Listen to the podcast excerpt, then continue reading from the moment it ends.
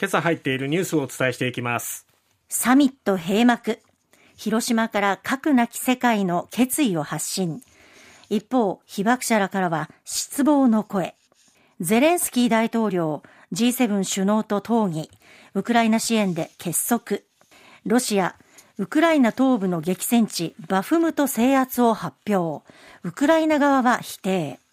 サミット閉幕で岸田政権に追い風衆議院の解散時期焦点に。G7 広島サミットは3日間の日程を終え昨日閉幕しました。岸田総理は会見で G7 首脳が初めて核軍縮に核軍縮に焦点を当てた広島ビジョンを出せたことについて歴史的な意義を感じると評価しました。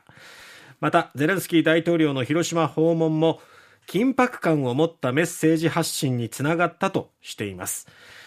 中国については対話を通じて建設的かつ安定的な関係を構築する用意があるという認識で一致したと強調しました、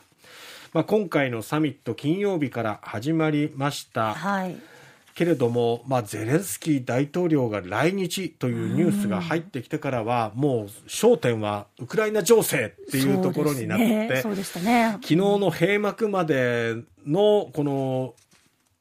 ゼレンスキー大統領の来日から昨日までっていうこの2日間というのは、特にウクライナ情勢に向けて、そうですね、これから G7 としても、まあ、リーダーシップを発揮してどう進めていくのか、どういうふうにこう平和的に解決していくのかっていうところが話し合われることになって、なんかその他の議論がちょっと霞んでしまった印象はありますけれどもね。いや、でも、よく隠して訪問が実現しましたね。ね、多分もっと前から決まってたんでしょうけれどもそれをこう隠して隠してそしてまあ土曜日になってポンとニュースが入ってきてる本当に驚きましたけどあオンラインじゃなくって、ね、あ来るんだ、まあ、ちょうどゼレンスキー大統領外遊してたのでその外遊先からだったら日本にも来れるっていうね、うまあ、そういう目論見みもあったんでしょうけれども、まあ、あとフランスがその飛行機自由に使えるものがあるよっていうことで、うん。うん、フランス機を使って、まあ、来日が実現したということですけれどもね。ただまああのゼレンスキー大統領はもちろんですけども、その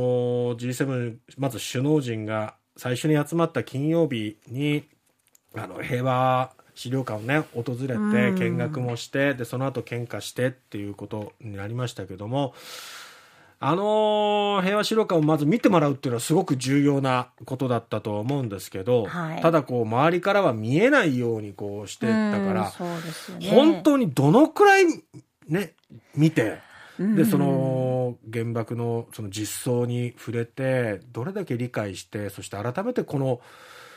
核兵器の恐ろしさを、心に刻んだのかなっていうのがねなんかちょっと見えないな何を感じたのかをやっぱり言葉で発してほしかったというか。ね、ね、表現してほしかったですよね。まああのちらほらあの記者の質問に対して答えてる、うん、あとイギリスのまあスナク首相とかね答えてる人いるんですけどなんかこう全体的なこうメッセージの発信としてはなんかそのあたりがあんまりこう、うん、強調されてないというかですね。はいで、やっぱりその核保有国、この G7 の中にいるわけで、で、その核のスイッチを持ってるっていう、握る権利を持ってるっていうね、その人がこの実相に触れたことによって、はあ、やっぱりいかんというふうなね、思いを新たにしてほしいなと思いますし、そうであることを願いたいですよね。そしてその核の脅威をちらつかせてるロシアに対しては断固たるね、うん、そのメッセージを発信してほしい対ロシアに対してしっかりこう毅然とした態度で対応してほしいなと思いますしあとは何より一刻も早くまず停戦っていうね、はい、戦争をまず止めるっていうところに向けて全力を挙げてほしいなと思いますね。